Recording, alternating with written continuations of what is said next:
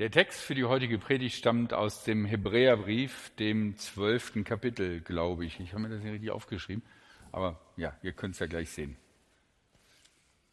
Macht deshalb die müden Hände und die erlahmenden Knie wieder stark und schafft für eure Füße gerade Pfade. Denn was lahm ist, soll nicht auch noch fehltreten, sondern geheilt werden.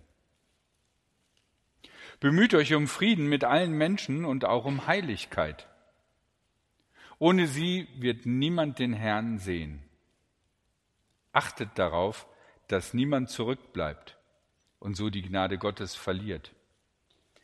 Lasst keinen Spross aus einer giftigen Wurzel aufgehen, sonst richtet sie Unheil an und viele werden durch sie vergiftet. Niemand soll unmoralisch oder ohne Gott leben wie Esau. Der hat für eine einzige Mahlzeit sein Recht als Erstgeborener verkauft. Ihr wisst ja, als er später den Segen und damit sein Ende haben, sein Erbe haben wollte, wurde er verworfen. Er fand keine Möglichkeit, sein Leben zu ändern, obwohl er unter Tränen danach suchte. Vier Gedanken möchte ich euch mit auf den Weg geben. Der erste Gedanke, ausgebrannte Christen, es gibt sie.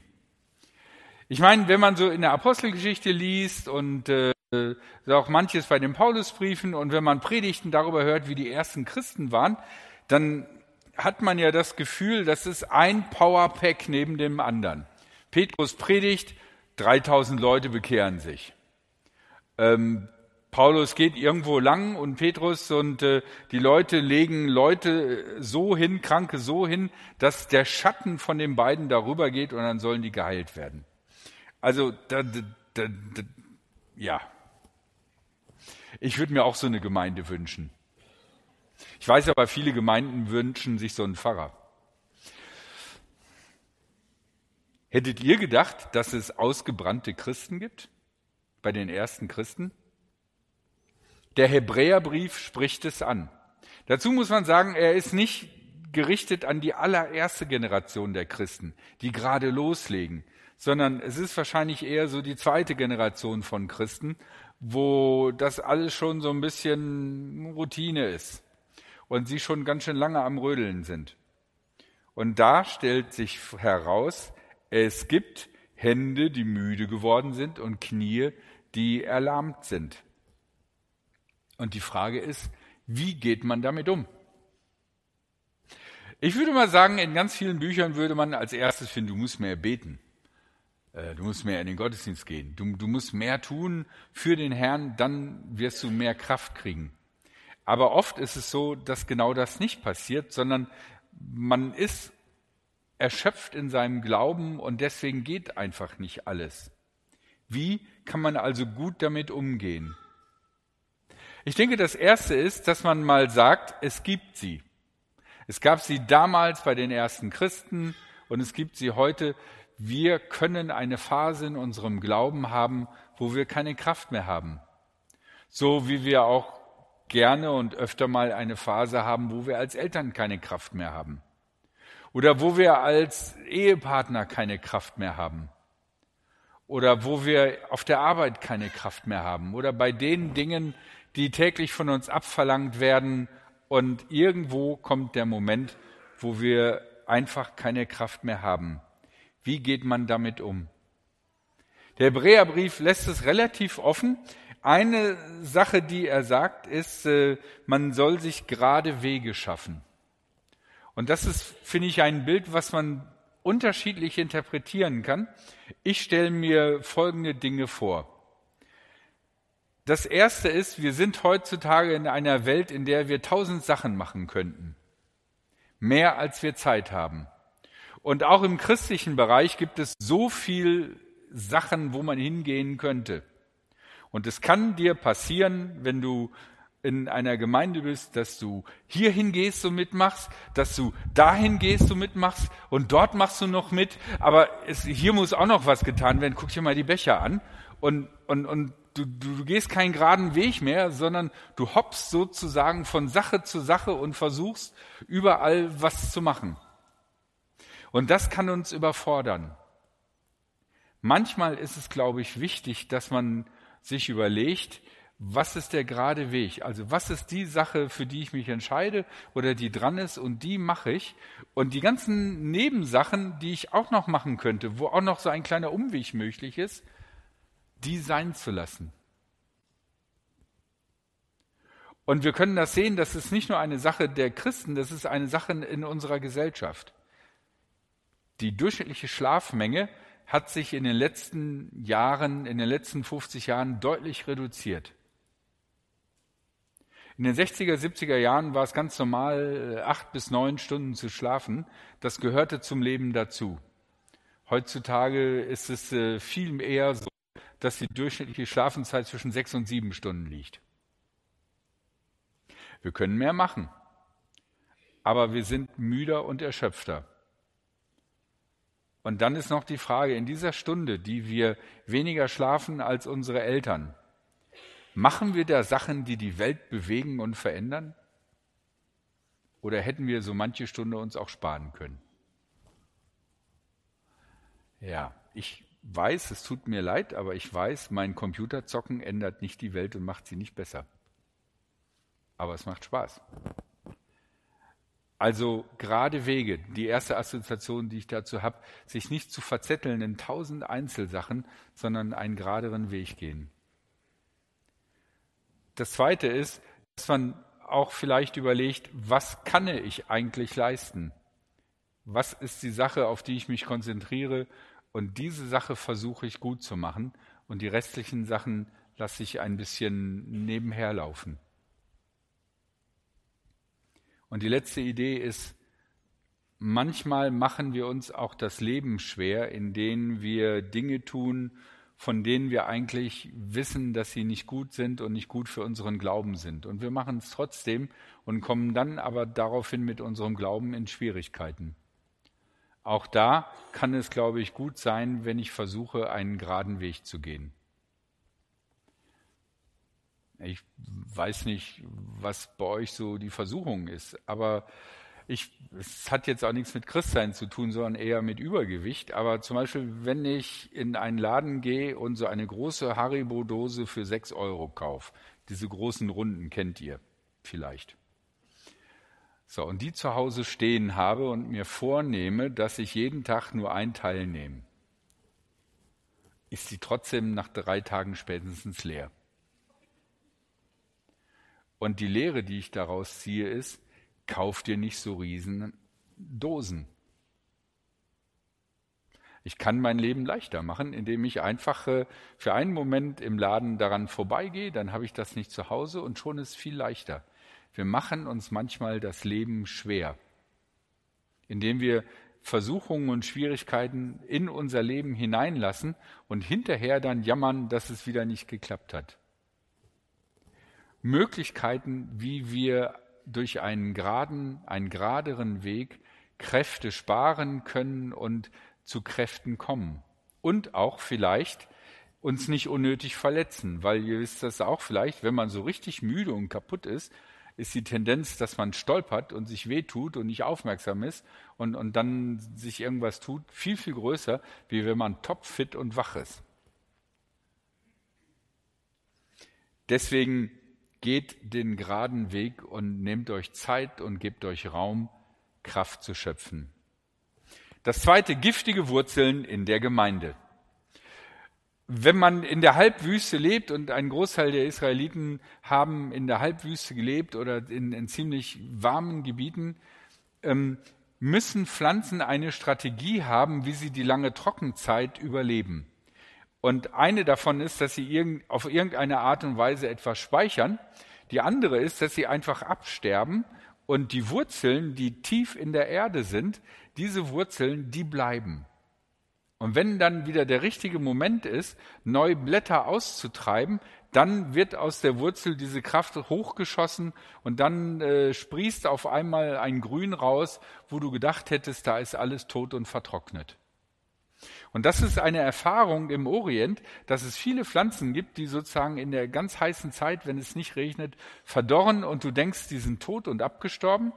Und dann, wenn wieder ein bisschen Regen draufkommt, dann auf einmal sprießt das wieder hoch, weil da noch Wurzeln sind.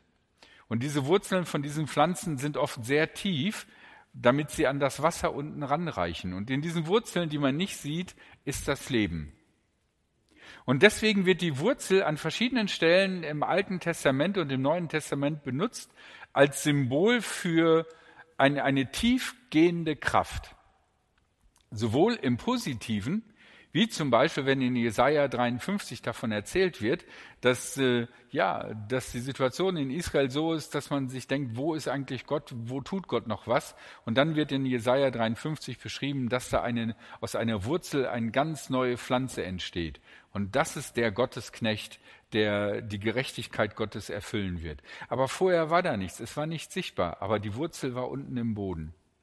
Und genauso benutzt der Schreiber des Hebräerbriefes dieses Bild der Wurzel für etwas Negatives. Es gibt auch negative Wurzeln. Um das auf die Gemeinde zu übertragen, wobei das Gleiche gilt auch für persönliches Leben. Es ist so, dass aus unserer Vergangenheit Geschehnisse, Ereignisse immer noch eine große Macht auf uns heute haben können. In Gemeindenkontexten ist es so, wenn eine Gemeinde mehr wie ein Jahr existiert, wird sie irgendwann in ihrem Keller Leichen haben. Im günstigen Fall symbolische. Und ein wesentlicher Faktor zum Beispiel für Leichen im Keller ist der Pfarrer oder die Pfarrerin. Das ist einfach so. Wir stehen vorne, wir sagen Dinge, wir wissen nicht immer, was wir sagen, und dann sagen wir irgendwie was und irgendeinen haut's um und ja, und wir verletzen jemanden. Und das Tolle ist, wir merken es noch nicht mal. Und dann kann so eine bittere Wurzel wechseln. Das können auch andere Leute sein. Das können Leute aus dem ganzen Leitungsteam sein, aus der Gemeindeleitung. Es kann auch einfach nur eine Begegnung sein. Aber es kann in einer Gemeinde leicht passieren, weil wir uns ja auch manchmal in Gemeinden öffnen, weil wir ja quasi ja, Geschwister sind, und wir dadurch verletzlicher werden, dass wir verletzt werden und, und dass diese Verletzung nicht einfach nur ein dummes Ereignis ist, sondern irgendwie wie, wie, wie so eine Samen in unserem Herzen äh, sich verankert und dann anfängt zu wachsen. Und dann kann es passieren, dass solche Wurzeln halt mit der Zeit eine Kraft bekommen. Aber du siehst die nicht, weil die sind ja unter der Erde. Oberirdisch sieht das in der Gemeinde tippitoppi aus. Aber dann kommt irgendeine Situation und auf einmal kommt der Moment, wo diese Wurzel rauskommen kann und es auf einmal zu einem Konflikt kommt, wo man sich fragt, wo kommt denn das auf einmal her? Das ist eine große Gefahr. Und das Interessante ist, dass äh, der Hebräerbrief nicht sagt, ihr solltet einfach nicht diese schwarzen Wurzeln haben, diese bösen Wurzeln. Passt einfach mal auf, was ihr sagt und was ihr tut sondern er sagt, lasst keinen Spross aus einer giftigen Wurzel aus, aufgehen. Das heißt, es wird so sein in euren Gemeinden, dass es da Verletzungen gibt, dass es da Ärger gibt. Aber lasst daraus nicht einen Baum wachsen, der dann auch noch ganz viele Früchte trägt, sondern guckt, dass ihr das möglichst schnell ansprecht und versucht äh, in Angriff zu nehmen. Lasst das Ding nicht voll rauswachsen, weil dann bricht es nämlich eure Gemeinde auseinander. Und wenn ihr euch auf der christlichen Szene umguckt, wie viele Gemeinden sind an solchen bösen Wurzeln ähm, zerbrochen? Oder sind einzelne Leute aus irgendwelchen Gründen aus einer Gemeinde rausgegangen, weil äh, irgendeine Person irgendetwas gesagt oder gemacht hat, was jemand anders verletzt hat und das hat so tiefe Spuren hinterlassen, dass diese Person gegangen ist. Und das ist genauso auch bei uns. Und ich bin sicherlich nicht der Vorsichtigste mit Worte. Das heißt, es wird sicherlich Menschen geben, die äh, wahrscheinlich gar nicht mehr hier hinkommen, die, die, die irgendwann sagen, ja, Dreisam 3, boah, Ralf Berger, du, boah, hör mir auf. Ne? Das ist vielleicht ein Typ. Ne? Der hat mich mal so runtergemacht, irgendwie, äh, boah, Es ist eine große Gefahr für Gemeinschaften. Was kann man machen mit so einer giftigen Wurzel, dass sie nicht hochwächst? Und meiner Meinung nach ist die einzige Möglichkeit, erstens versuchen zu vergeben. Das kann so eine Wurzel auch unter Umständen austrocknen. Und das Zweite ist, es nicht zu verstärken. Also wenn irgendjemand sagt, ja, das und das ist ja echt voll doof oder, oder der Typ in der Gemeinde oder die, die, die Frau in der Gemeinde, die ist voll doof und ihr denkt das Gleiche auch, dass er nicht sagt, ja, genau, finde ich auch. Boah, ich kann noch, noch krassere Geschichte erzählen. Sondern dass, dass man sagt, ja, stimmt. Also es ist nicht gut gelaufen, was du da erzählt hast. Aber weißt du, wir machen alle Fehler. Wir, wir sind alle davon befallen, dass wir einander wehtun. Das sind meiner Meinung nach zwei Möglichkeiten, um so eine giftige Wurzel sozusagen einzuschränken oder vielleicht sogar auszudrücken. Das Dritte, ähm, der Hebräerbrief empfiehlt, heilig zu werden. Er sagt, dass wir in Heiligkeit leben sollen und Heiligkeit anstreben sollen. Ja, das heilig hat so eine komische Formulierung, weil wir haben die Heiligen, das sind so herausragendste Leute.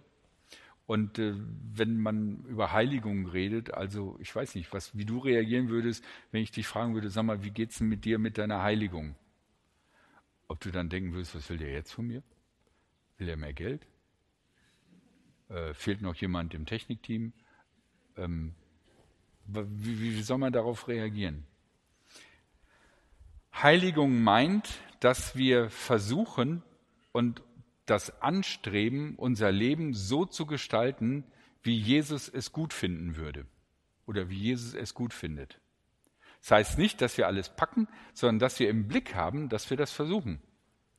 Und das sind keine großartigen Sachen. Du musst nicht gleich als Märtyrer irgendwo sterben.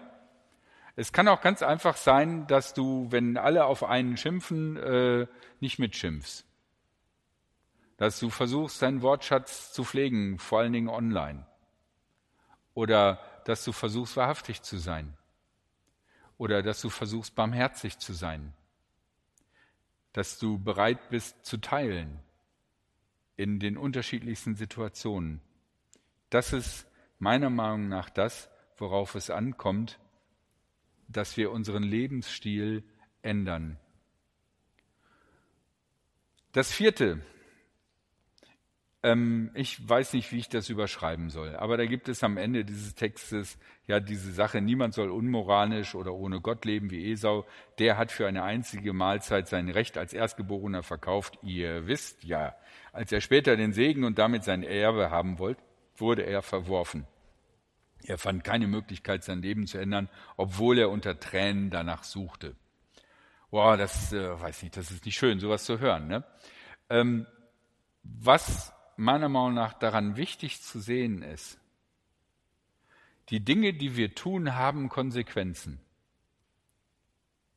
Und manches würden wir gerne wieder vielleicht zurücknehmen, aber wir können es nicht mehr, sondern wir müssen leben mit dem, was wir gelebt haben. Und je älter du wirst, desto deutlicher wird es, wie du dein Leben gelebt hast, weil desto mehr wird sozusagen die Auswirkung deines bisherigen Lebens auf das Leben, was du lebst. Wenn du so um die 20 bist, ist das noch nicht viel. Da merkst du diese Last noch nicht, aber irgendwann spürst du diese Last. Und bei manchen Sachen denkst du dir, hätte, hätte Fahrradkette. Und das ist für mich ein Punkt, dass der Hebräerbrief sagt, nehmt euer Leben ernst. Ihr könnt an eurem Glauben scheitern, wenn ihr müde und fertig seid und euch den Fuß brecht und euch kaputt macht. Eine Gemeinde kann zerbrechen, wenn sie nicht darauf achtet, dass sie sorgfältig miteinander umgeht und, und, und äh, schwarze, böse, giftige Wurzeln einfach wachsen lässt. Und du selbst kannst den Kern des Glaubens verpassen, wenn du zwar weißt, wer alles was wie glaubt, aber selber nicht versuchst, diesen Glauben auch in deinem alltäglichen Leben umzusetzen. Das, was wir tun, darauf kommt es an. In allen Bereichen unseres Lebens. Das ist für mich die Lehre aus diesem Ding. Ich weiß nicht, habt ihr da eine Idee, wie man diesen Punkt überschreiben könnte, dann könnt ihr mir das gleich beim Kaffee sagen, dann habe ich eine nice Überschrift im nächsten Gottesdienst. Das war es, was ich euch mit auf den Weg geben wollte. Es gibt tatsächlich ausgebrannte Christen, damals und heute. Es gibt giftige Wurzeln in der Gemeinde, damals und heute.